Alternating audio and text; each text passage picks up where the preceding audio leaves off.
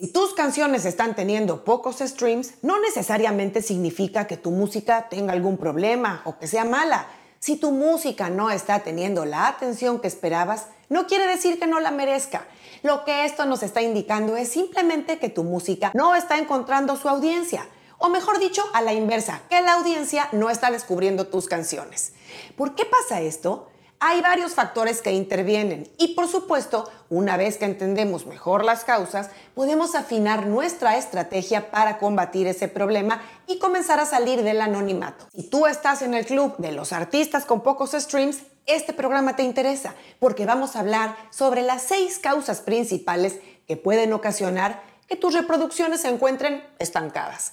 Soy Ana Luisa Patiño y estás en mi disquera, la casa del artista independiente bien informado.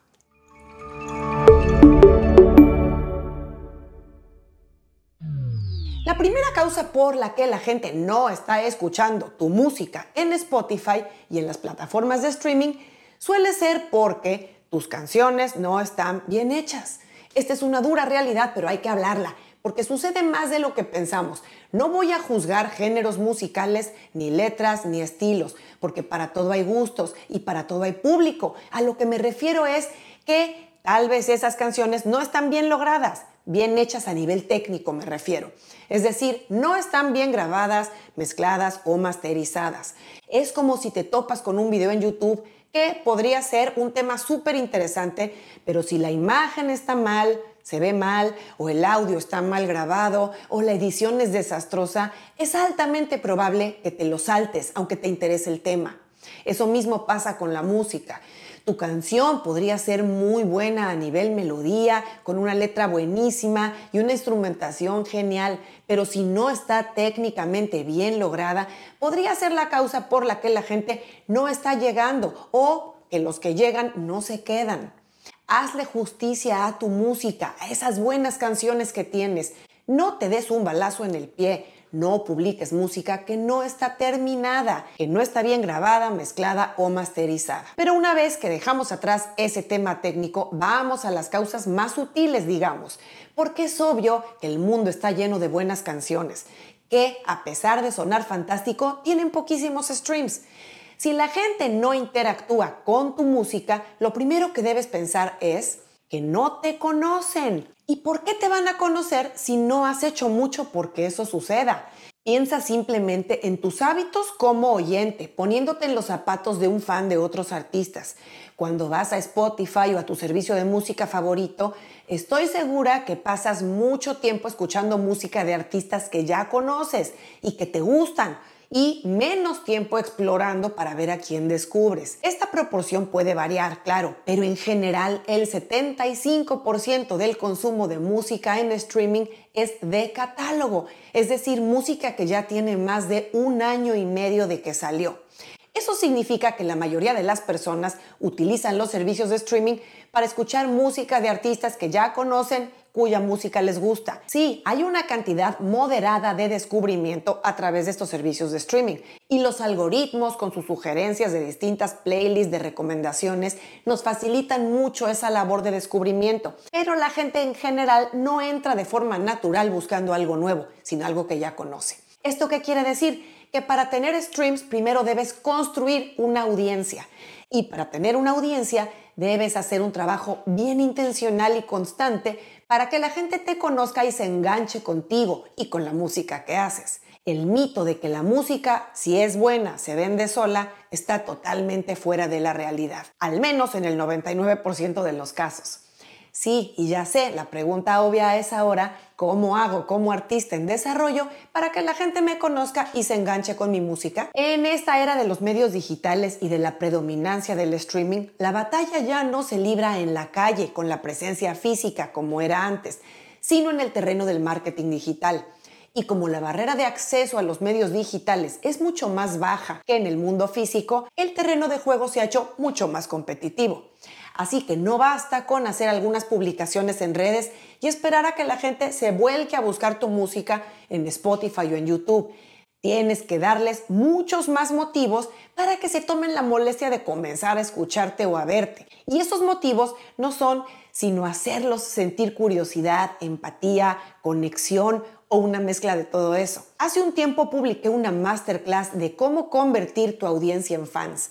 Te dejo el enlace en las notas por si no la has visto, porque en este video de hoy no podré detenerme tanto en esos detalles. El caso es que si tus números de streaming no están creciendo, es hora de analizar la siguiente causa.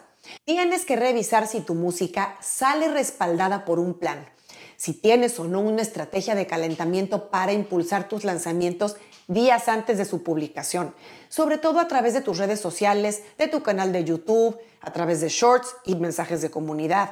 Y si una vez que tu sencillo se lanza, tienes un plan de lanzamiento para dar continuidad, hacer algunas campañas publicitarias y estrategias para trabajar con redes de curadores independientes de playlists.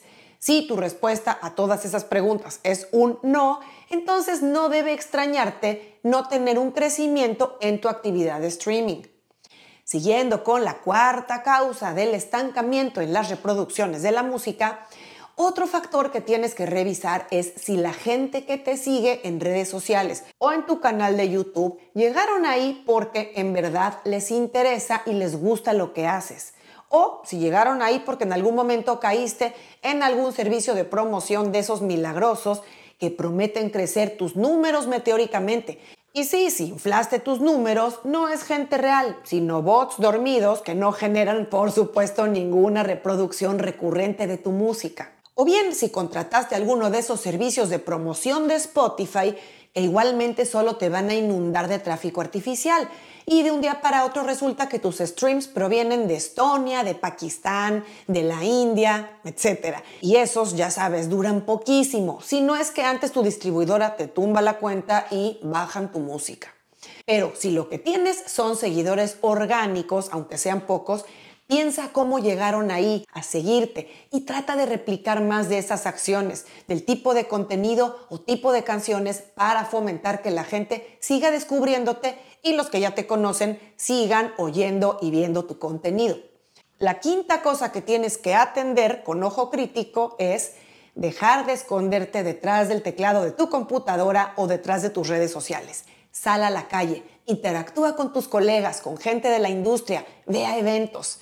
Trata por todos los medios de comenzar a presentarte en vivo, aunque sea ante un puñado de gente y tú pagando los gastos. Aunque el mundo digital es el eje de nuestras acciones y preocupación hoy por hoy, seamos honestos, el streaming no es un negocio como tal. Claro, salvo que tengas cientos, miles o millones de streams al mes, podría darte un dinero considerable, pero los ingresos más importantes para los artistas vienen de el en vivo. Concéntrate en crecer como artista, no como influencer. Que el mejor incentivo para ti no sea un like, sino que compren un boleto para uno de tus shows o que compren tu merch.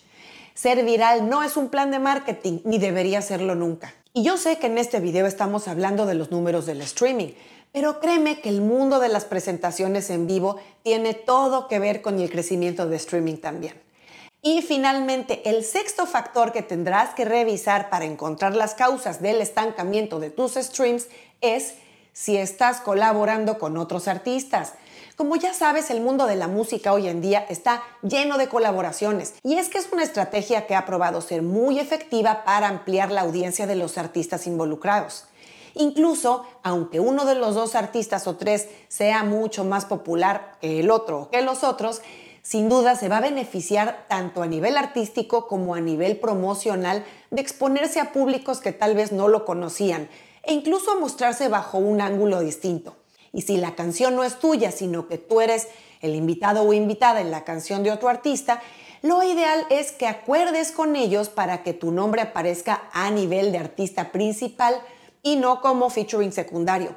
Así, cuando salga la canción, va a aparecer en el perfil de Spotify de los dos o tres artistas involucrados en la sección de nuevo lanzamiento, hasta arriba, y no abajo, hasta abajo en la sección donde dice aparece en. Y si los demás invitados tienen más audiencia que tú en Spotify, mejor para ti, porque esto te va a dar mucho mayor visibilidad. Una receta perfecta para exponerte de forma natural a nuevas audiencias y aumentar tus reproducciones.